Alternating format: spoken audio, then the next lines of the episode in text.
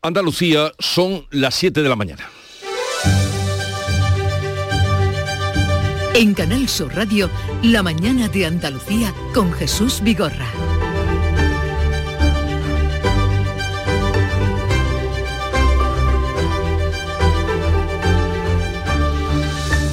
Buenos días queridos oyentes, es 24 de febrero y a las 5 de esta madrugada, hace justo un año, Vladimir Putin anunciaba una operación militar especial y lanzaba los primeros misiles contra Ucrania. Era el inicio de una invasión a la que Zelensky y su pueblo plantó cara. Pero para quienes tengan memoria, además, en aquel día de hace ahora un año, lo anunciaba así Zelensky. En el este la situación es difícil, dolorosa, en zonas del sur peligrosa. Odessa y el área del Mar Negro están bajo control. A todos los que nos ayudan, gracias. Una invasión que ha cobrado, se ha cobrado ya y ha costado la vida de 13.000 soldados ucranianos, con 8.000 civiles asesinados, 8 millones de desplazados dentro del país. Un año después, la diplomacia ha fracasado, aunque la última Asamblea General de Naciones Unidas ha sacado adelante una nueva resolución de condena a la guerra. El presidente chino, eh, Xi Jinping, va a dar hoy un discurso en el que desarrollará su propio plan de paz. Un plan que avanzaba el embajador de China con un mensaje directo a todos los países aliados de Ucrania para que no echen más leña al fuego. Enviar armas no conlleva la paz. Pedimos a los países que dejen de imponer sanciones. China ha redactado una propuesta de solución política y estamos dispuestos a colaborar para que haya pronto paz. Otros asuntos también del día. El gobierno andaluz presenta hoy en el Tribunal Constitucional el recurso contra el nuevo impuesto a las grandes fortunas. La consejera de Economía y Hacienda de la Junta, Carolina España, ha subrayado que el gobierno creó el que considera mal llamado impuesto de solidaridad cuando conoció que la Junta había decidido eliminar el impuesto de patrimonio en Andalucía. En cuanto Andalucía elimina el impuesto de patrimonio, Sánchez crea este impuesto contra Andalucía para cortar las alas de Andalucía. ¿Qué daño le están haciendo a España yéndose los inversores a Marruecos, a Portugal y a Italia? Mire, según el Banco de España, las mayores ayudas de Pedro Sánchez es para los ricos. Y hoy comienza el Festival de Jerez, hoy viernes, su vigésimo séptima edición. Además, el tiempo viene soleado por la mañana y nublado a partir de la tarde en el tercio occidental, donde puede llover algo al anochecer. Temperaturas en descenso, tenemos heladas a esta hora en el interior oriental y en las zonas más altas. Sopla viento del norte que rolará al oeste. Bajada de las temperaturas que vamos a comprobar ahora con la información que nuestros compañeros nos van a dar desde cada una de las provincias en previsión de lo que se presenta para hoy. Cádiz, salud votaron. 7 grados tenemos esta mañana, llegaremos a los 13 y el cielo despejado. Campo de Gibraltar, Susana Torrejón. Cielos también prácticamente despejados y 8 grados de temperatura. Hoy esperamos una máxima de 15. Jerez, Pablo Cosano. Pues el termómetro ha bajado a 5 grados que marca ahora mismo. 15 es la máxima prevista, cielo despejado. En Huelva, Sonia Vela. Tenemos 4 grados, la máxima para hoy será de 17. Los cielos están prácticamente despejados, aunque se prevén lluvias débiles para la tarde-noche. ¿Y en Córdoba qué temperatura hay, Miguel Vallecillo? De momento tenemos 3 grados y nubes altas. Hoy la máxima prevista 16. En Sevilla, Pilar González. Tenemos nubes, puede llover de forma débil al final del día. Se espera una máxima de 16 grados y ahora tenemos 6 en la capital. ¿Y Málaga cómo amanece, María Ibáñez? Pues con los cielos prácticamente despejados, por debajo de los 11 grados está el termómetro en nuestra redacción. Alcanzaremos máximas en la capital de 17 grados. Eh, ¿Cómo viene el día en Jaén, Alfonso Miranda? Pues imagínate, está fresquita la mañana, 11 bajo cero a esta hora de la mañana en Santiago de la Espada, 3 grados aquí en la capital, algo de nubes. 11 bajo cero, vaya bajonazo que han dado las temperaturas, pero ya el colmo es Santiago de la Espada. 11 bajo cero. Una mañana hermosa. para estar en, delante de la chimenea, claro. Pues tú verás, para pegarte una vailla. en Granada, en Carna Maldonado. Pues bastante más cálidas, tenemos 3 grados, llegaremos a 15 y algunos intervalos nubosos. ¿Y en Almería, María Jesús Recio? También intervalos nubosos, 13 grados, máxima 15 y viento sobre todo por la tarde. Bueno, es, eh, ustedes a todas luces han podido comprobar la bajada de temperaturas en lo que venía siendo habitual a esta hora de la mañana. Vamos a conocer ahora cómo está el tráfico en Andalucía, cómo se circula. Desde la DGT nos informa Patricia Arriaga. Buenos días. Muy buenos días, pues arranca esta jornada de viernes y afortunadamente lo hace con tráfico bastante fluido y cómodo de momento en la red de carreteras de Andalucía. Eso sí, recordamos, continúa cortada en Granada por nieve la calzada, la A4025, a la altura de Huejar Sierra y mucha precaución en esta jornada de frío en la que pueden encontrar pavimento muy deslizante y precaución especialmente en la provincia de Jaén, aviso de nieve, especialmente en la Sierra de Cazorla.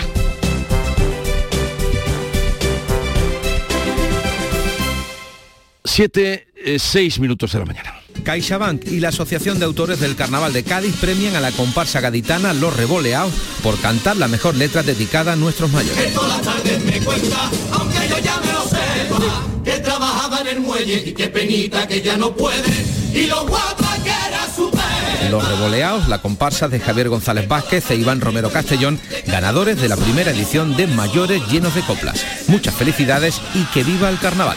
CaixaBank, mayores llenos de coplas y de vida. Frutos secos Reyes, mucho más que pipas. Disfruta con nuestra deliciosa variedad de frutos secos, snacks y golosinas en los más de 35.000 puntos de venta que tenemos en Andalucía o en frutosecorreyes.es. Ah, y ahora con tu pedido a partir de 20 euros, te los llevamos a casa gratis. Frutos secos Reyes, tus frutos secos de siempre.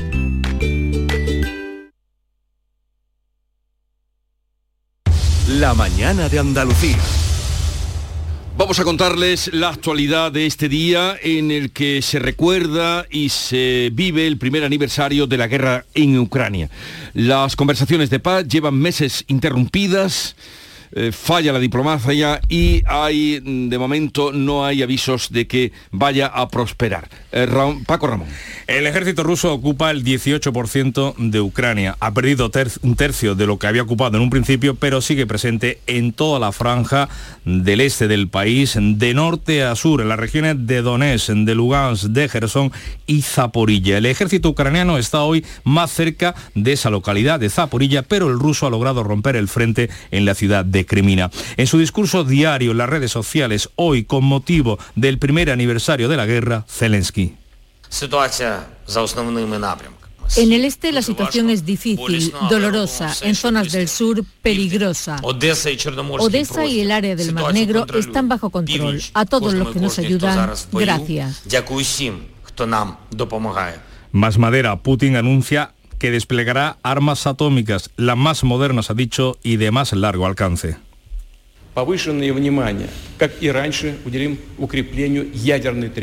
Vamos a prestar especial atención a la tríada nuclear. Lanzaremos los primeros misiles Sarmat, seguirán los hipersónicos aéreos y una entrega masiva de misiles hipersónicos navales. En la respuesta del presidente ruso de, al envío de armas de Occidente a Ucrania. Hoy precisamente el presidente ucraniano y los países del G7 se van a reunir por videoconferencia para intentar acelerar esa entrega de armamento. 17 millones de ucranianos necesitan ayuda humanitaria. La población vive sometida a las alarmas continuas antiaéreas, a los cortes de agua, de luz, a la pérdida de seres queridos, de sus tierras, de sus posiciones, de su vida. La madrugada del 24 de febrero de hace ahora un año, el presidente ruso Vladimir Putin anunciaba una operación militar especial contra Ucrania. Estados Unidos lo había advertido y Moscú lo había negado. Beatriz Galeano. Putin justificaba el ataque para defender a los prorrusos del gobierno ucraniano. La ofensiva siguió con el avance de tanques. El presidente de Ucrania declaraba la ley marcial en todo el país y llamaba al ejército a causar el mayor número posible de bajas, mientras el presidente de Estados Unidos, Joe Biden, advertía a Putin. Putin decidió esta guerra. Putin y su país pagarán las consecuencias. La guerra ha causado la muerte de más de 8.000 civiles, según Naciones Unidas, y más de 8 millones de ucranianos han abandonado el país. Un año después, la diplomacia ha fracasado, pero la última Asamblea General de Naciones Unidas, que concluyó hace tan solo unas horas en Nueva York, ha sacado adelante la resolución de condena a la guerra. Jorge González. 141 países han pedido la retirada de las tropas rusas de Ucrania. China se ha abstenido por cuarta vez. Draft resolution is adopted. En contra han votado siete países, dos más que la última vez. Son Rusia, Bielorrusia, Corea del Norte, Eritrea, Mali, Nicaragua y Siria. Entre las abstenciones destacan las de India y China. El documento no es vinculante, pero la votación sirve de termómetro para medir las fuerzas. Pero esta no es la única petición de paz. El presidente chino Xi Jinping va a dar hoy un discurso en el que desarrollará su propio plan de paz, un plan que ha avanzado esta pasada madrugada en un documento de 12 puntos que habla de cese de hostilidades y y respeto a la soberanía de los países. China se manifiesta en contra de la escalada nuclear, se opone también a la mentalidad de guerra fría, postura que avanzaba su embajador ante la Asamblea de la ONU. Enviar armas no conlleva la paz. Pedimos a los países que dejen de imponer sanciones. China ha redactado una propuesta de solución política y estamos dispuestos a colaborar para que haya pronto paz. La Unión Europea podría anunciar hoy el décimo paquete de sanciones contra Rusia, eso sí, si los 27 consiguen superar las actuales discrepancias. Hablaremos a partir de las 8 de la mañana de este asunto y de lo que ha dado la Asamblea de la ONU con el ministro de Asuntos Exteriores español, José Manuel Álvarez.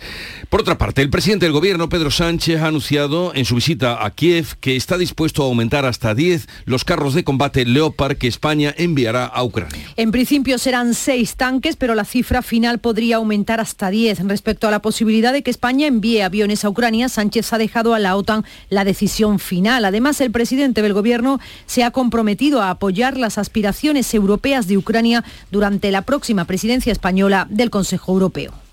En segundo lugar, como la futura presidencia del Consejo Europeo en el segundo semestre de este año, España está lista a apoyar eh, a Ucrania en el proceso de cumplimiento de sus aspiraciones legítimas de llegar a ser un miembro de la Unión Europea.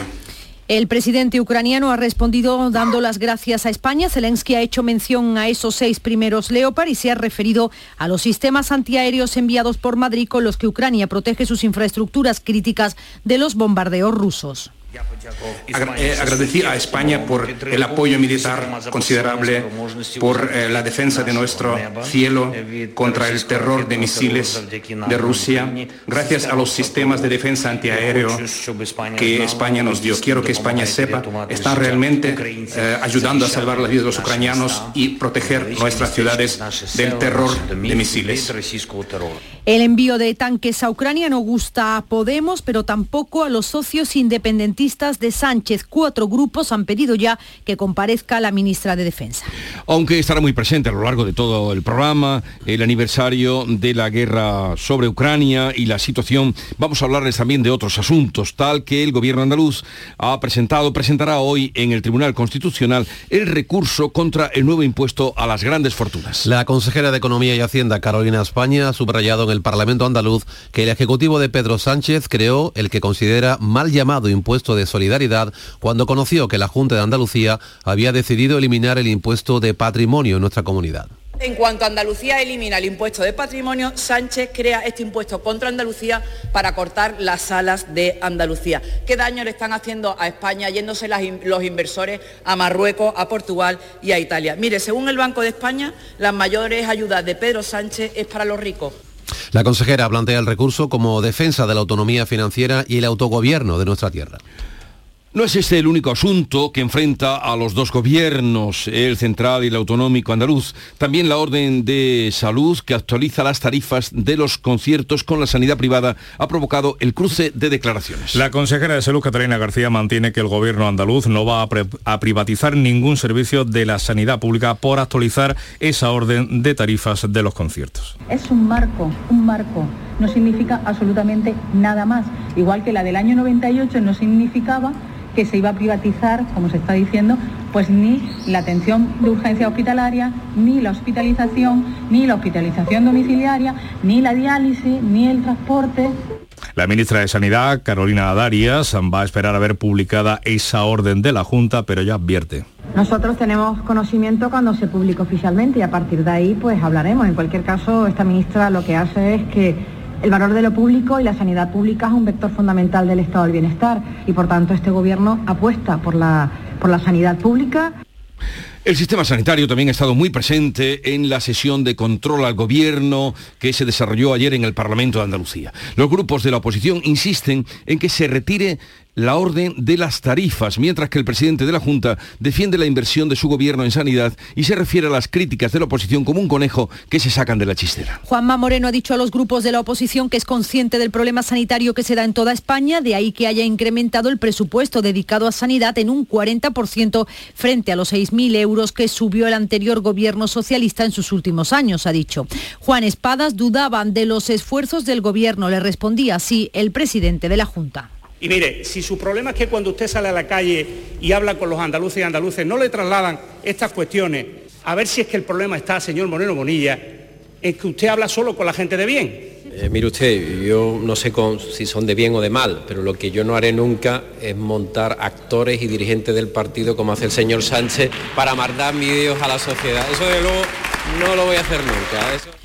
El presidente andaluz ha asegurado que mantendrá la orden de tarificación de las derivaciones de atención primaria para evitar que se repita el descontrol de los gobiernos del PSOE que acabaron pagando los contribuyentes andaluces. Sobre esta polémica política, el presidente del Consejo Andaluz del Consejo de Médicos, Jorge Fernández, ha destacado que en el caso de la atención primaria es imposible la privatización sencillamente porque la sanidad privada no puede asumirlo. Mire, con respecto a atención primaria es imposible. Y es imposible porque la medicina privada y concertada en Andalucía y en España no tiene capacidad de asumir la atención primaria. No tiene capacidad de asumir ni en profesionales ni tampoco en infraestructura. Y hoy es el último día de los paros convocados inicialmente por los médicos de la sanidad privada que demandan una actualización salarial a las aseguradoras. Según el Colegio de Médicos de Sevilla, más del 80% del colectivo está secundando unas movilizaciones que se van a mantener con el mismo carácter que hasta ahora y que irán en paralelo a unas negociaciones que aún no han concluido. El presidente del colegio, Alfonso Carmona, ha confirmado que todavía quedan varias compañías con las que sentarse a dialogar. En general, la respuesta que reciben es que las delegaciones andaluzas no pueden decidir, pero se comprometen a trasladar sus demandas a Madrid.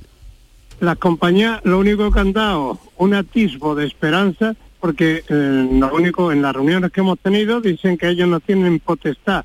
La gente de aquí de Andalucía no tiene potestad para marcar las subidas que tenemos solicitadas, como han dicho que bueno que lo van a transmitir a, a las estancias superiores. Estamos esperando que se haga efectivo.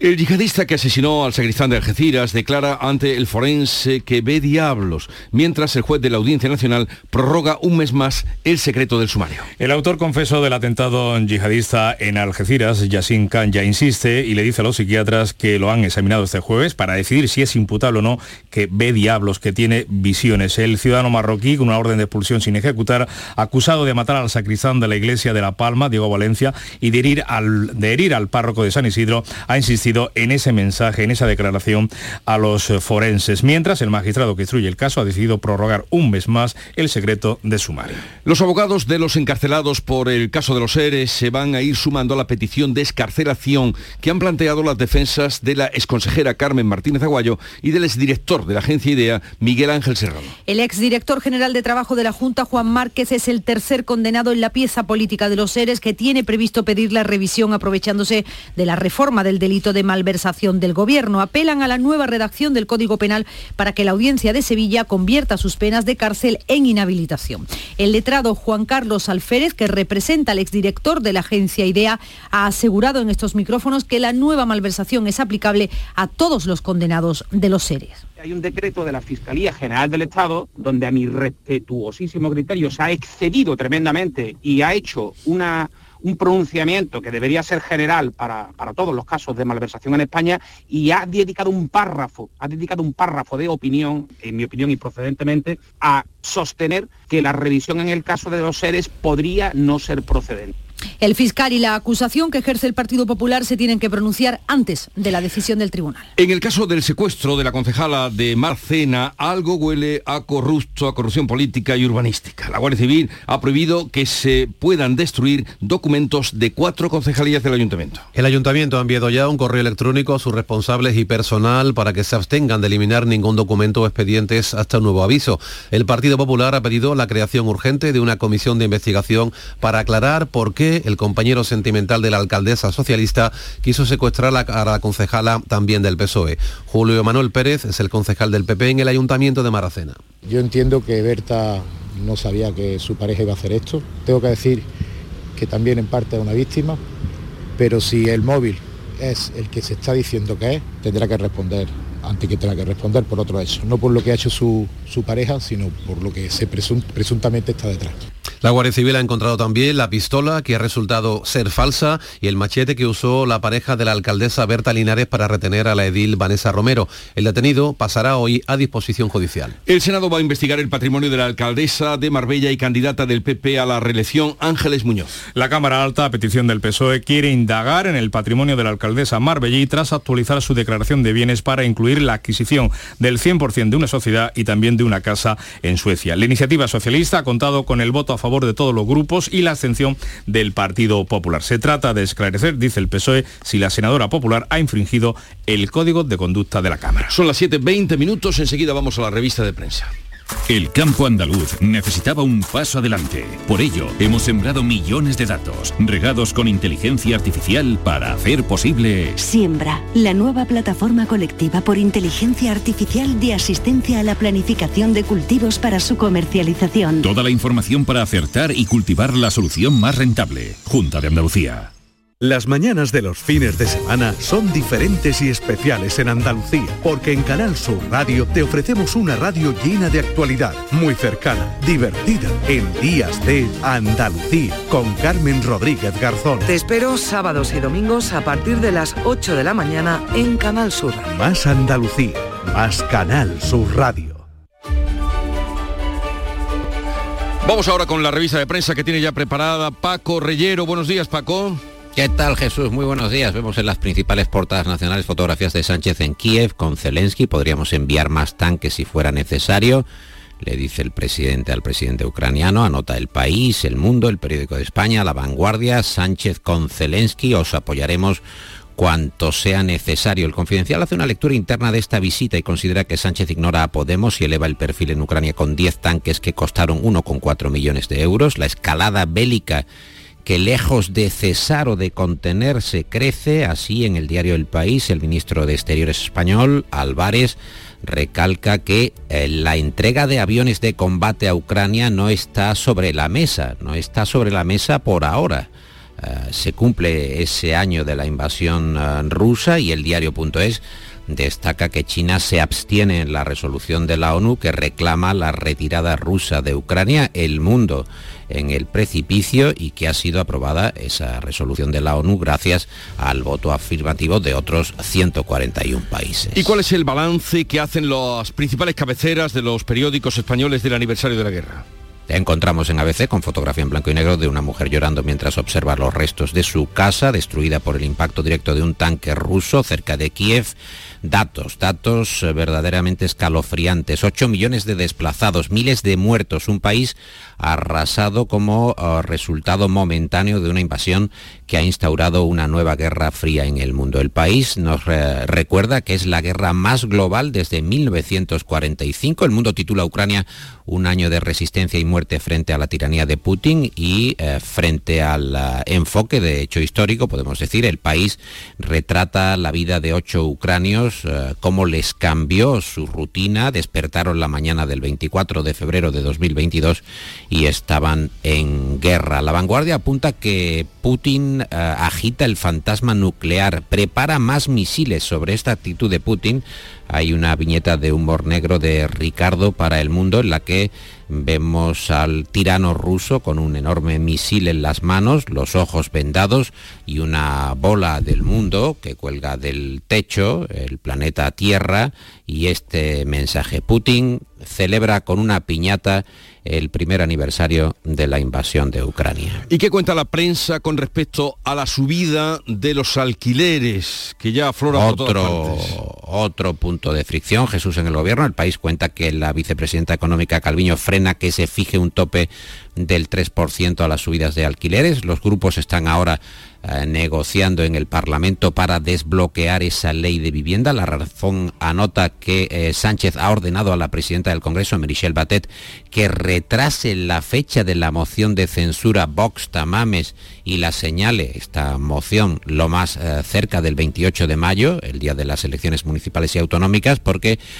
considera la razón que la moción le es favorable, le viene bien para su imagen al presidente. Y hablando de las elecciones municipales, el Independiente anota que el PP fija la vista en Valencia, en Murcia y en Burgos para duplicar sus alcaldías en capitales de provincia. Te cuento también que la vanguardia ha tenido un foro con el presidente del PNV, Ortúzar, que apuesta por renovar el estatuto vasco, otra renovación de estatuto y votarlo. A ver, la prensa de nuestra tierra, la prensa de Andalucía, ¿qué destacas? No nos la podemos perder. Principales cabeceras andaluzas sobre el secuestro de Maracena. Ideal nos cuenta que el secuestrador compró un cuchillo y cinta americana y volvió a donde encerró a la Edil. Diario de Sevilla, los Grammys que van a atraer a 15.000 fans que van a gastar 70 millones. Ideal de Almería, varios detenidos en una gran operación contra la trata. Y Diario de Almería, ingresan en prisión los cuatro detenidos por el apuñalamiento de un joven hace 12 días. Y eh, la opinión de Málaga destaca, lo acabamos de comentar, que el Senado va a investigar a la alcaldesa de Marbella por sus cambios en la declaración de bienes. Málaga hoy, la hipoteca media para comprar una vivienda supera ya los 200.000 euros. Y por último, vuelvo a información, las exportaciones que crecen mil millones de euros en el último año en la provincia onubense. Prestemos atención ahora a Nuria Gaciño, que viene a darnos la actualidad deportiva. Buenos días. ¿Qué tal? Muy buenos días. El Sevilla sigue adelante en Europa y junto con el Betis ya espera rival para los octavos. A pesar de perder por 2 a 0 en el partido de anoche en esa vuelta de los 16 avos de final de la Liga Europa ante el PSV Eindhoven, el Sevilla pudo hacer valer la renta del 3 a 0 de la ida, aunque al final sufrió y terminó pidiendo la hora. Feo final donde además Dimitrovic, que fue titular por una indisposición de Bono, tuvo que reducir a un espontáneo que saltó al césped para agredirle. También perdió el Barcelona 2 a 1 en Old Trafford frente al Manchester United, una derrota que provoca la eliminación del conjunto azulgrana de la Liga Europa a las primeras de cambio, al igual que sucediera en la Champions. Tanto el Sevilla como el Betis, junto con la Real Sociedad, que es el otro equipo español que queda en la Liga Europa, estarán hoy atentos al sorteo en Nyon. Al Sevilla le puede tocar en suerte el Arsenal, Fenerbahce, Ferenbaros, Feyenoord, Friburgo o Unión San eh, belga. Los rivales del Betis, Unión de Berlín, Manchester United, Sporting de Portugal, Juventus, Bayer Leverkusen, Roma o Shakhtar Donetsk. Sorteo a las 12 del mediodía y esta noche a las 9 comienza una nueva jornada en Primera División, de nuevo con presencia andaluza. El Betis visita al Elche con la vuelta de Borja Iglesias, Rodri y Paul. No estará Guido Rodríguez, que está sancionado, ni los lesionados Canales, Ruiz Silva y Edgar. Mañana el Cádiz recibe al Rayo y el domingo la Almería se mide al Barcelona y el Sevilla a Osasuna. Y hasta el lunes no se juega el duelo andaluz de segunda entre el Granada y el Málaga en Los Cármenes. Sergio Ramos anuncia su retirada de la selección española. ¿Por qué? Eh, su retirada definitiva porque, bueno, llevaba ya varios años sin ser convocado. A través de un comunicado, Sergio Ramos ha puesto fin a su carrera con el combinado nacional y lo hace después de haber recibido una llamada por parte del seleccionador Luis de la Fuente en la que al parecer le trasladó que no cuenta con él independientemente de cuál sea su nivel. Así que Sergio Ramos se despide de la selección. Y de la selección de fútbol a la de baloncesto, victoria ante Islandia, 61 a 80 en el inicio de la última ventana clasificatoria para el Mundial. Ya tiene el billete en el bolsillo para este campeonato del mundo, pero en cualquier caso quiere hacer pleno de victorias. Pues vamos a ver con qué nos sorprende hoy Paco Reyero en la Vamos a escuchar un poco de música, Jesús Nuria, que es viernes. Hay que escuchar un poco de música. Escuchemos a Bowie, por ejemplo.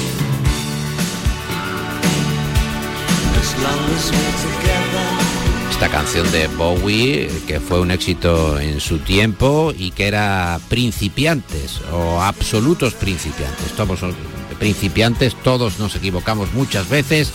Y Bowie que va a tener, lo leo en el mundo, un museo en Londres con todo su archivo personal, la música, el vestuario, la estética tan particular, tan icónica de Bowie. 10 millones de libras van a poner de arrancada Ahí están buscando el dinero para que aquello quede en condiciones. 80.000 objetos donados por los herederos del artista y bueno, preparándose para ah, recordar a una de las grandes estrellas del rock, alguien con mucha personalidad y con un cancionero verdaderamente hmm. eterno y colaboraciones, por ejemplo, con Queen o con el propio eh, Mick Jagger. No sé si sois muy de Bowie, eh, Nuria, tú eres muy de Bowie. Sí, algunas canciones me gustan, sí. Algunas canciones. 80.000 objetos también, también. Pero 10 millones de libras, qué barbaridad, ¿no? Empezamos ya con el escote, ¿no?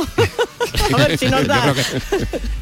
Vamos a despedirnos pronto a ver si nos van a pedir a nosotros. Que tengáis un bonito fin de semana, abrigaros. ¿eh? Sí. Y el lunes os quiero aquí puntuales y con esa voz estupenda. Ah, hay que venir, ¿no? Hay que venir, ¿no? Hasta luego. En Canal Sur Radio, La mañana de Andalucía con Jesús Vigorra. Acaban de dar las siete y media de la mañana y a esta hora vamos a repasar en titulares las noticias más destacadas que les estamos contando con Beatriz Galeano.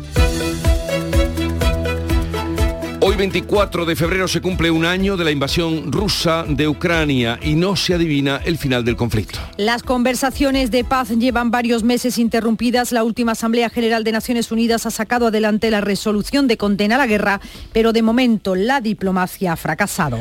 Pedro Sánchez anuncia su disposición a enviar hasta 10 carros de combate tras su visita de ayer a Kiev. El presidente explicará sus compromisos con Ucrania en el Congreso la semana que viene. Esquerra, el bloque nacionalista galego, EH Bildu y la CUP piden la comparecencia de la ministra Margarita Robles. El gobierno andaluz presentará hoy en el Tribunal Constitucional el recurso contra el nuevo impuesto a las grandes fortunas. La orden de salud que actualiza las tarifas de los conciertos con la sanidad privada también enfrenta a la Junta y al gobierno central. La consejera Catalina García insiste en que no se va a privatizar ningún servicio de la sanidad pública. Un asunto este del sistema sanitario que también ha protagonizado la sesión de control al gobierno andaluz. Los grupos de la oposición insisten en que retire la orden de las tarifas de los conciertos mientras el presidente de la Junta defiende la inversión en sanidad. El yihadista que asesinó al sacristán de Algeciras declara ante el forense que tiene visiones y ve diablos. El juez de la Audiencia Nacional prorroga un mes más el secreto de sumario y admite que se presenten como acusación particular la Asociación de Víctimas del Terrorismo y Vox. El Congreso aprueba por unanimidad la proposición no de ley de más país que pide al Gobierno la creación de permisos laborales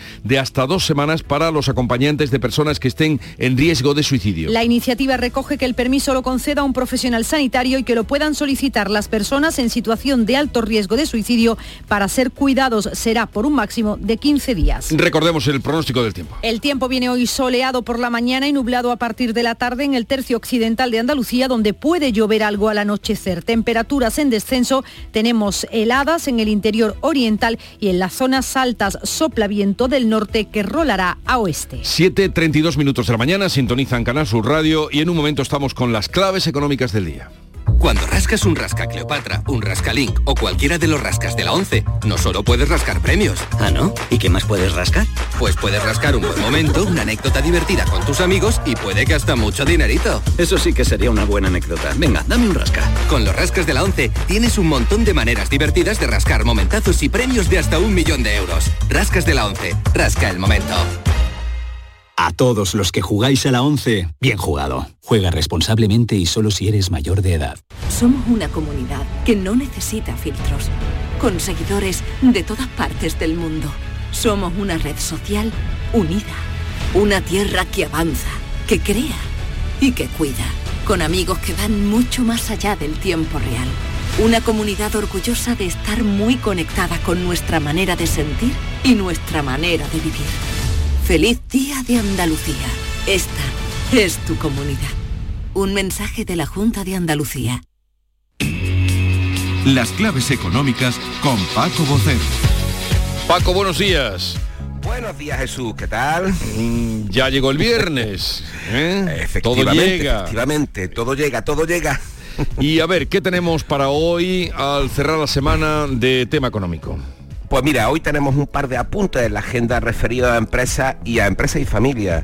Empezamos por el de empresas. Vamos a tener la evolución de los precios industriales para ver cómo han comenzado el año y no tiene muy mal aspecto el indicador visto el resto de los adelantados, por ejemplo los PMI de manufactura. Y también eh, vamos a tener una nueva jornada, perdón, de resultados empresariales de grandes empresas cotizadas, ya son los últimos, eh, pero hemos tenido, como hemos estado viendo, los resultados de las últimas semanas de bancos eléctricas, etcétera, y vamos a tener algunas de las últimas referencias destacadas del mes. Y respecto a la otra clave, pues vamos también a un tema que afecta a empresas y familia y particular, no afecta a todos. Hoy se va a hacer público por parte del Banco de España la morosidad del crédito concedido hasta finales de diciembre por bancos, cajas rurales y establecimientos financieros de crédito. Unas tasas que son realmente importantes, las de morosidad con la inflación y la subida de los tipos de interés. Así es, Jesús. Este es un dato tremendamente importante. Y, por cierto, es en el crédito al consumo donde han ido aumentando los impagos en los últimos meses. Mientras los segmentos de hipoteca y empresas se han ido resistiendo, aunque ya en diciembre comenzaron a aflorar las dificultades, en los créditos al consumo la tasa de mora encadenó tres meses consecutivos de subida, según las estadísticas del Banco de España, desde septiembre a noviembre pasado. Y hay una clara tendencia al alza desde hace año y medio, que solo se vio interrumpida entre mayo y junio del, del año pasado, cuando la ratio de morosidad, que estaba eh, se redujo desde el 7,15% hasta, que estaba en máximo de 2016, hasta el 6,22. Con los últimos datos conocidos, que como te digo corresponden a noviembre, la tasa de morosidad estaba en el 6,37, es decir, hasta 2.831 millones de euros que se debían. Así que veremos los datos finales del año y sus efectos en estos tres segmentos que te comento, el consumo, las empresas y la hipoteca. Y eso que estamos como ya lo estamos viendo, ante un año muy complejo por la incertidumbre general, la presión de los precios, el agotamiento de mucho ahorro embalsado durante la pandemia y enfrentado a una subida de tipo de interés que, como dijimos ayer, parece tener todavía después de marzo un recorrido no desdeñable al alza. Pues estaremos atentos a esos datos y seguiremos analizándolos en los próximos meses, seguro. Y alguna cosa más, Paco. Pues mira, sí, ya que estamos hablando de prestar atención, hagámoslo con la llamada ayer del presidente de los gestores administrativos, Fernando Santiago. Santiago dijo que la ayuda de 200 euros para las personas con ingresos inferiores a los 27.000 euros anuales que ha sido puesta en marcha por el gobierno es un regalo envenenado. Oye, ¿y por qué dijo esto? Bueno, pues lo que quería advertir este hombre es que al igual que ocurrió con el ingreso mínimo vital o las prestaciones percibidas en la pandemia por los ERTE, esta ayuda, esta ayuda no está exenta en el impuesto de la renta para el año que viene, para 2024, si se lógicamente pide ahora. Así que quien la solicite debe procurar asesorarse bien y antes contar con ello. Es decir, hay que informarse adecuadamente de que esta ayuda mm, va luego a estar en el IRPF para 2024. Y ahora la música. Vámonos con una mm, canción de un disco absolutamente tremendo que cumple también 50 años. Celebremos otro aniversario por causa diferente y algo más alegre. Esto corresponde a Inner Visions de Stevie Wonder que graba con 23 años en el 73. Living for the City. 50 años de esta canción. 50 años.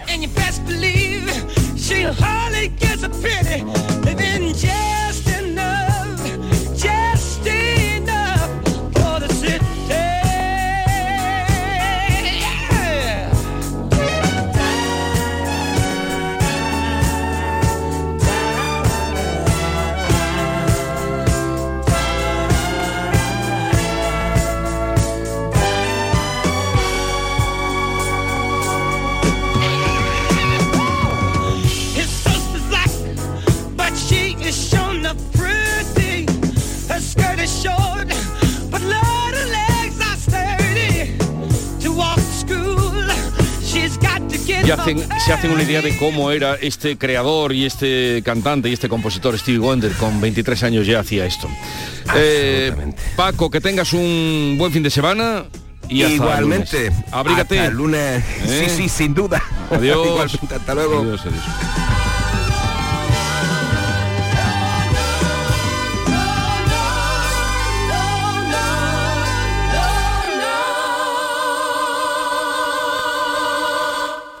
Lidl celebramos contigo el Día de Andalucía con un aperitivo muy de aquí. Esta semana ofertan aceitunas rellenas de anchoa fracata 300 gramos segunda unidad al 50%. Y patatas cortijo 120 gramos por un euro. Es andaluz, es bueno. Lidl, marca la diferencia. Este fin de semana volvemos a disfrutar de la radio contigo en Gente de Andalucía, con todo lo que nos ofrece nuestra tierra y con su gente. Déjate seducir por todo lo que tenemos y síguenos. Gente de Andalucía con Pepe de Rosa. Este fin de semana desde las 11 de la mañana en Canal Sur Radio. Más Andalucía, más Canal Sur Radio.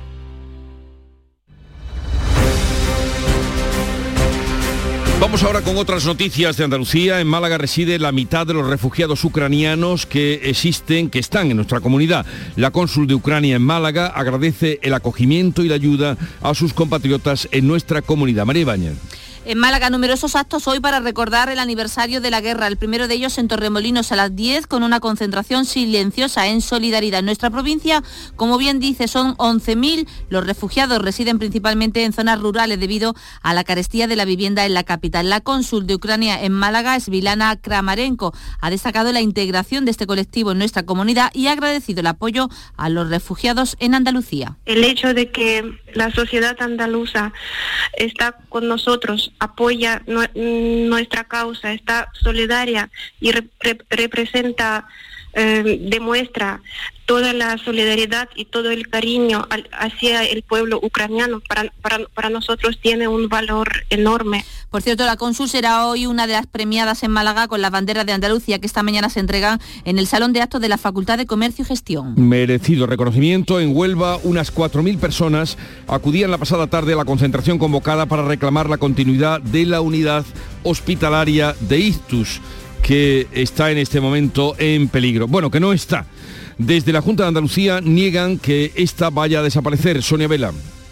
La falta de especialistas ha estado a punto de provocar el cierre de la unidad de ictus en el Hospital Juan Ramón Jiménez, algo que ha evitado el Servicio Andaluz de Salud con el traslado puntual de neurólogos de Sevilla. Pero según el médico y portavoz de la asociación convocante, Diego Mora de Onubenses por una sanidad digna, esto no es más que un parche. Sí, se ha cubierto y el compromiso, por lo que hemos oído, es hasta junio casualmente tres días después de las elecciones municipales. ¿Quién nos garantiza que después de junio se va a mantener esto? Y te digo más, dos neurólogos que vengan de Sevilla a cubrir esas guardias no solucionan el problema que hay en la neurología. ¿quién, ¿Quién ve las consultas? Estamos con una lista de espera de año y medio. El Hospital Juan Ramón Jiménez atiende a unos 900 casos de ictus cada año. Evolucionan favorablemente en observación del Hospital Infanta Margarita de Cabra tanto el monitor escolar como el conductor del autobús accidentado ayer cuando se dirigían al Colegio de Educación Especial de la citada localidad. Miguel Vallecillo. Accidente de autobús escolar que se produjo en una salida de vía y posterior vuelco en la localidad cordobesa de Cabra. Afortunadamente las heridas fueron leves para prácticamente todo el pasaje y quedó en un gran susto. Eso sí, los padres de los menores ya se habían quejado de que el autobús era muy viejo e insisten en pedir a la Consejería de Educación autobuses más nuevos y también mejor adaptados. 14 países de la Unión Europea, además de Japón, acuden a Granada en marzo para respaldar el proyecto del acelerador de partículas considerado el mayor proyecto científico del país en Carra Maldonado. La ministra de Ciencia, Diana Morant, ha confirmado que el acelerador se construirá en Escúzar con el apoyo de 15 países. Hasta ahora, solo Croacia había respaldado este proyecto que requerirá una inversión de 700 millones. Supondrá la creación de 1.000 empleos en Granada, 400 de ellos de personal científico y técnico de alto nivel. A las 2 de la tarde concluye el plazo para presentar ofertas por los bienes en liquidación de la multinacional sevillana Abengoa. Pilar González. Son activos que ascienden a 23 millones de euros. De todos, la pintura de San Pedro Penitente de Murillo es la que concentra mayor atención desde que se supo que se abría la liquidación de la multinacional sevillana, ya que tiene un alto valor patrimonial. El cuadro está tasado en 8 millones de euros. Está declarado bien de interés cultural y no puede salir de España. Además del cuadro, también hay una residencia vacacional en Huelva y la concesión de un atraque en el puerto gaditano de Sotogrande. Todo esto figura en el plan de liquidación propuesto por la Administración Concursal para Bengoa, que está en concurso de acreedores. Entre ellos, ya saben, está ese cuadro de Murillo San Pedro Penitente, que sale a subasta por unos 600.000 euros. Ya veremos hasta dónde llega. Los más de 14.000 trabajadores de la provincia de Jaén, amparados por el convenio colectivo de la construcción, van a cobrar un 3% más este año 2023. Alfonso Miranda. Pues en todas las partes, sindicatos y patronales han mostrado convencidos del buen momento de paz social que se vive en la provincia de Jaén en el ámbito de la construcción. Francisco Chamorro es el presidente de los constructores. Nos da estabilidad dentro de otro sector. Se ha firmado con una revisión del 3% con efectos retroactivos desde el día 1 de enero de este año. Los sindicatos se han mostrado razonablemente satisfechos, aunque podrían haber conseguido algo más. Ayer nuevo retraso en el tren Algeciras-Madrid. Es el tercero de esta semana, al parecer por el mismo fallo del día anterior. Susana Torrejón. Así es, en esta ocasión ha sido otra vez un fallo en el intercambiador, lo que parece haber provocado este retraso en la línea. El alcalde de Algeciras, José Ignacio Andalucía, insiste en que la situación no es de recibo. Unas veces porque está estropeado el intercambiador del ancho de vía, otras veces por la máquina, otras veces por los vagones y otras veces por cualquier otro motivo. El caso que siempre, siempre ha abandonado el tren de Algeciras a Madrid. Como decías, tres incidencias en cinco días. ¿Cuánto tardó ayer? ¿Cuánto retraso supuso? Una hora, vamos a apuntar otra vez, Jesús. Una hora el lunes, 45 minutos el jueves o el miércoles y ahora una hora. Lo iremos contando y contabilizando. 7.45 minutos de la mañana, 8 menos cuarto tiempo ahora para la información local. Atentos. En la mañana de Andalucía de Canal Sur Radio. Las noticias de Sevilla. Con Pilar González. Hola, buenos días. Técnicos en radioterapia se forman estos días para poner en funcionamiento en el Virgen del Rocío un acelerador lineal de vanguardia en el tratamiento del cáncer. Esto en el día en el que los médicos de la privada secundan su último paro en demanda de una subida salarial y en el que concluye el plazo para presentar ofertas por los bienes en liquidación de Abengoa. En deportes hoy juega el Betis y el Sevilla pasa a octavos. Enseguida se lo contamos. Antes el tráfico. Hay cuatro kilómetros de retenciones en la entrada a Sevilla por la autovía de Huelva, dos en el Centenario sentido Huelva y uno en el nudo de la Gota de Leche. En el interior de la ciudad el tráfico es intenso en las vías de entrada y a las 3 de la tarde comienza la operación especial de tráfico por el puente del Día de Andalucía. Se esperan 276.000 desplazamientos por las carreteras de nuestra provincia. En cuanto al tiempo, tenemos intervalos de nubes alta, aumenta la nubosidad por la tarde, puede incluso llover de forma débil al final del día. El viento sopla del norte a Recia por la tarde y las temperaturas bajan con heladas débiles en zonas altas. Está previsto alcanzar 15 grados en Morón, 16 en Écija, Lebrija y Sevilla. A esta hora 0 grados en Cazalla, 6 en la capital. Las noticias que más te interesan las tienes siempre en Canal Sur Mediodía, Sevilla. Y este lunes te llegan con el Ayuntamiento de Localidad que organiza la Gala de Andalucía. Hablaremos con su alcalde, con quien repasaremos este tema y otros asuntos de la actualidad. Canal Sur Mediodía, Sevilla. Este lunes 27 de febrero a las 12, como siempre en directo, con la colaboración del Ayuntamiento de Bormujos. Las noticias de Sevilla. Canal Sur Radio. El Hospital Virgen del Rocío se coloca a la vanguardia en el tratamiento de radioterapia con la puesta en funcionamiento del primer acelerador lineal. El segundo llegará en verano. Esta tecnología permite reducir el número de sesiones y además acorta el tiempo de esas sesiones de radioterapia, con lo que se calcula que al año se podrán tratar a unos 500 pacientes. El equipo forma parte del plan de inversión en alta tecnología del Gobierno de España, financiado con fondos europeos. Ha costado 2 millones de euros. Ministra de Sanidad, Carolina Darias, ha destacado que esto supone un antes y un después en el tratamiento de algunas enfermedades como el cáncer de mama, pélvico o pulmón. Entenderán que esto es un antes y un después en la capacidad diagnóstica del Sistema Nacional de Salud, porque nos va a permitir no solo intervenir en estadios más tempranos de la enfermedad, especialmente en enfermedades neurodegenerativas, en enfermedades oncológicas, en enfermedades raras o incluso en enfermedades crónicas, sino también además de hacerlo con mayor precisión el equipo es el primero que hay en Andalucía, el segundo en España. Y este viernes es el último de los paros convocados inicialmente por los médicos de la sanidad privada que demandan una subida de salario. El presidente del colegio, Alfonso, del Colegio de Médicos de Sevilla, Alfonso Carmona, ha confirmado que quedan compañías con las que sentarse a negociar, pero la respuesta está siendo la misma. Desde aquí, desde Andalucía, poco pueden hacer. Eso depende de las centrales. La gente de aquí, de Andalucía, no tiene potestad para marcar las subidas que tenemos solicitadas, como han dicho que bueno que lo van a transmitir a, las estancias superiores, estamos esperando que se haga efectivo. A las 2 de la tarde concluye el plazo para presentar ofertas por los bienes en liquidación de Abengoa, entre los que figura un cuadro de Murillo, una residencia vacacional en Huelva y la concesión de un atraque en el puerto gaditano de Sotogrande. Son activos que asciende a 23 millones de euros. De todos, la pintura de Murillo, San Pedro Penitente, es la que tiene mayor atención desde que se supo que saldría a liquidación por el valor patrimonial que tiene. Y este mediodía habrá una concentración ante los ayuntamientos y ante la Diputación de cinco minutos de silencio en solidaridad con las víctimas de la guerra en Ucrania y para reclamar la paz. Es un llamamiento que hace la Federación de Municipios y Provincias en todas las corporaciones locales. 7 de la mañana y 49 minutos. Décima Feria de Artesanía de Aracena. Del 25 al 28 de febrero en el Pabellón Ciudad de Aracena reunimos a 25 artesanos con la mejor producción de nuestra tierra.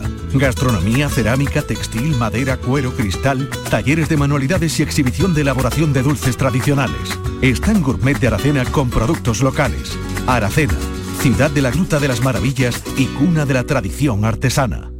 Encuentros Carrusel Taurino. Canal Sur te invita a conocer este próximo jueves 2 de marzo grandes personalidades de la tauromaquia. ¿Por qué reaparece un torero? Descúbrelo a través de la charla con el diestro Manuel Jesús El Cid, que vuelve a los ruedos en este 2023. Encuentros Carrusel Taurino. Con Juan Ramón Romero. Desde las 8 de la tarde en el Teatro Fundación Cajasol. Entrada libre hasta completar aforo. Encuentros Carrusel Taurino. Con el patrocinio de la Fundación Cajasol.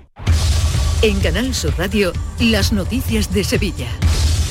Esta mañana se abre un nuevo tramo del paseo de torneo que está en obras y se inaugura allí su nueva plaza general José San Martín. Y la próxima semana comienzan los trabajos para limpiar y adecentar el talud de la ribera del Guadalquivir a la altura de Altadi. Se van a recuperar 200 árboles que ahora están cubiertos de vegetación. Es un primer paso para recuperar este espacio verde, como explica Ramón Cuevas, que es uno de los responsables de los trabajos. Con un sendero transitable por ese paseo fluvial a la vera, vera del río, una conexión bajo el puente en estudio con el Jardín de las Cigarreras, algunos elementos de terraza pequeña, kiosco y un pequeño pantalán flotante, bueno, ya que estamos en el río, en la lámina de agua, un pequeño embarcadero y el Ayuntamiento de Sevilla ha colocado ya dos cámaras de gestión y control del tráfico en la Ronda Urbana Norte, donde se han producido accidentes mortales en los últimos meses. Y la celebración de los Grammys en Sevilla se ultima estos días con la reorganización de los eventos que estaban programados en el Palacio de Exposiciones y Congresos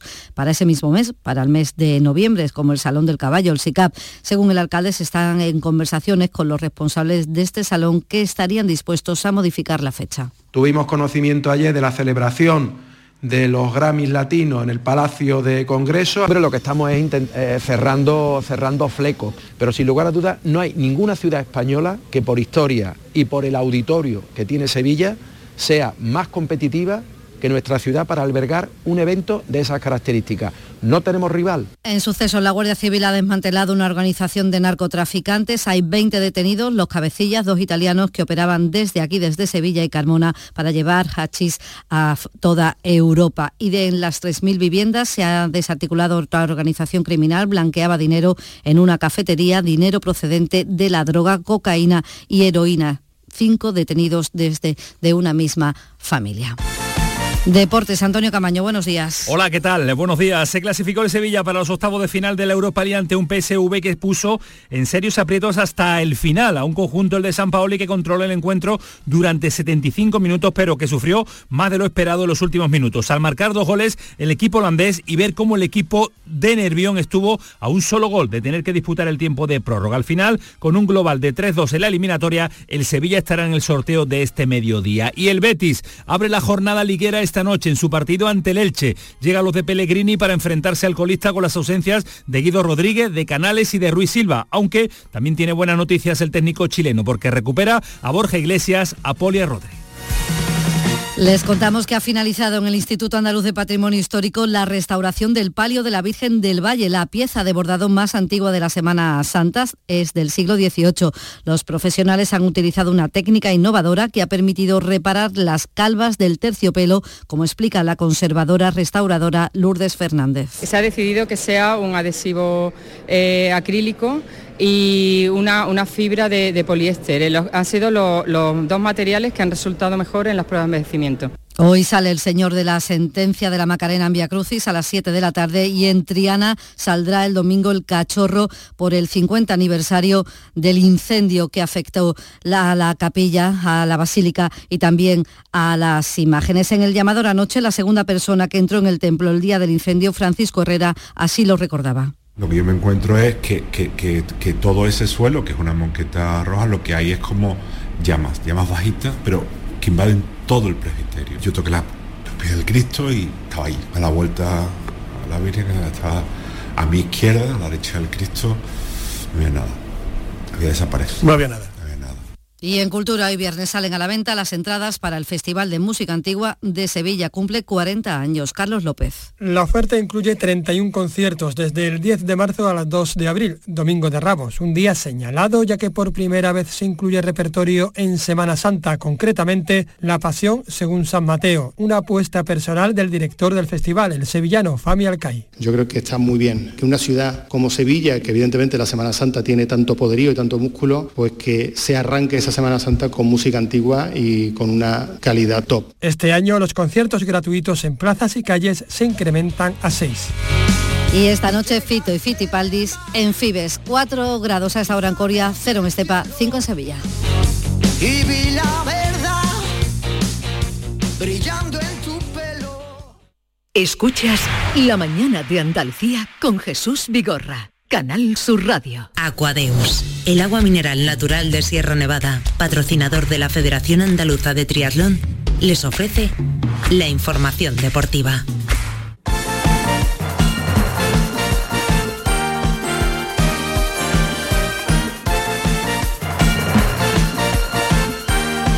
¿Qué tal? Muy buenas. Cinco minutos para las 8 de la mañana. Vamos ya con la información deportiva aquí en Canal Sur Radio. Menos mal que el Sevilla afrontaba el partido de anoche, esa vuelta de los 16 avos de final de la Liga Europa, con una renta de tres goles a cero, porque en un partido que tenía de lo más controlado, al final se torció un poco hasta el punto de que el conjunto de Nervión terminó pidiendo la hora. En el minuto 77, el exsevillista de John marcaba el primer tanto para el PSV, que les dio esperanzas. El segundo llegaría en el 94, ya en tiempo de alargue. A pesar de la derrota por 2 a 0 ante el PSV Eindhoven, para San Paoli, el Sevilla jugó mejor que en la ida. El equipo jugó un gran partido, es más, jugó mejor que en la primera primer partido allá en Sevilla, fue dominador de casi todo el partido. Después en un par de jugadas eh, al área, con jugadas muy, muy eh, parecidas de rugby, nos convirtieron y bueno, y de nuevo el segundo gol. Lamentablemente el equipo perdió un partido, ganó la clasificación, pero hoy jugó muy bien. Y precisamente en el descuento, justo antes de encajar el segundo tanto, el guardameta del Sevilla, Dimitrovic, que fue titular por una indisposición de Bono, sufrió la agresión de un espontáneo que saltó al césped. Menos mal que el portero serbio, además de ser corpulento, reaccionó a tiempo y lo pudo reducir. Nada, vino un aficionado, me empujó desde atrás, supongo que enfadado por su resultado de su equipo, más también un poco ya alocado, borracho seguro que estaba, pero bueno, intentó pegarme y conseguí agarrarle y tirarle al suelo, que hasta que no venga la seguridad, tenía bronca en mi cuerpo, pero nunca es bonito ver esas cosas en el fútbol y no deberían pasar, así que tanto él como los próximos accidentes si suceden en el futuro, creo que espero que estén bien castigados. A buen seguro que este incidente le va a acarrear una dura sanción al PSV Eindhoven. Un hecho lamentable por el que los jugadores del Sevilla quisieron abandonar el terreno de juego. Así se lo pidieron al colegiado, a Daniel Orsato, que optó al final por la continuidad del partido, algo que nos explica San Pauli. Realmente no, no, entiendo cómo el árbitro no tomó tal medida ante una agresión como esa y si, si eso se acepta, de acá en adelante pasará cualquier cosa. Afortunadamente Dimitrovic está bien y el Sevilla, aunque perdió, sigue adelante en la Liga Europa. El que también perdió fue el Barcelona 2 a 1 en Old Trafford frente al Manchester United, pero dice adiós a Europa. Si cayó a las primeras de cambio la Champions en la fase de grupos, ahora repite en la Liga Europa donde se despide los 16 avos. Segundo fracaso en Europa, aunque Xavi prefiere hablar de decepción. Jugábamos contra un rival que está en un momento de forma fantástico, es una decepción muy grande para, para nosotros, pero bueno, ahora hay que centrarse en las, las, competiciones que nos quedan. Es una pena porque teníamos ilusión, hemos competido muy bien, creo que el equipo ha dado la cara en todo momento, pero teníamos enfrente un, un grandísimo rival. Pues hoy atentos al sorteo. Al Sevilla le puede tocar en suerte el Arsenal, el Fenerbahce turco, el Ferenbaros húngaro, el Feyenoord, el Friburgo alemán o el Unión San Gillois belga. A evitar está claro que el Arsenal, que es sin duda el más fuerte. Los rivales del Betis, el Unión de Berlín, el Manchester United, el Sporting de Portugal, la Juventus, el Bayer Leverkusen, la Roma o el Shakhtar Donetsk. Los más fuertes el Manchester United, que está muy enrachado, el Sporting de Portugal o la Juve, este último por nombre. Sorteo a las 12 del mediodía y esta noche a las 9 comienza una nueva jornada en primera, la vigésimo tercera, de nuevo con presencia andaluza. El Betis visita al Elche, al colista, así que se presenta una buena oportunidad para sumar antes de la visita al Real Madrid el próximo 5 de marzo y del partido de octavos de la Liga Europa, algo en lo que Pellegrini de momento no quiere pensar. No estamos pensando en la Europa League ni en el Madrid, estamos pensando en sumar tres puntos más, que como ustedes dicen, nos mantendría en la misma posición en la, en la tabla. Ya veremos lo que hacen nuestros rivales, tanto los que vienen por abajo bastante cerca, los, o Atlético de Madrid, la Real Sociedad, que tiene partido también afuera, para ver si podemos descontar puntos, pero tenemos que estar centrados en los partidos y no buscando objetivos finales. Y el que pensaba y tenía aún esperanzas de volver a la selección era Sergio Ramos, pero tras una conversación con Luis de la Fuente, se ha visto empujado a renunciar ya definitivamente. El andaluz se ha despedido a través de un comunicado, desvela haber recibido una llamada de Luis de la Fuente en la que al parecer le trasladó que no cuenta con él independientemente de cuál sea su nivel. Aquadeus, ahora más cerca de ti, procedente del manantial Sierra Nevada, un agua excepcional en sabor, de mineralización débil que nace en tu región. Aquadeus Sierra Nevada es ideal para hidratar a toda la familia y no olvides tirar tu botella al contenedor amarillo. Aquadeus, fuente de vida, ahora también en Andalucía.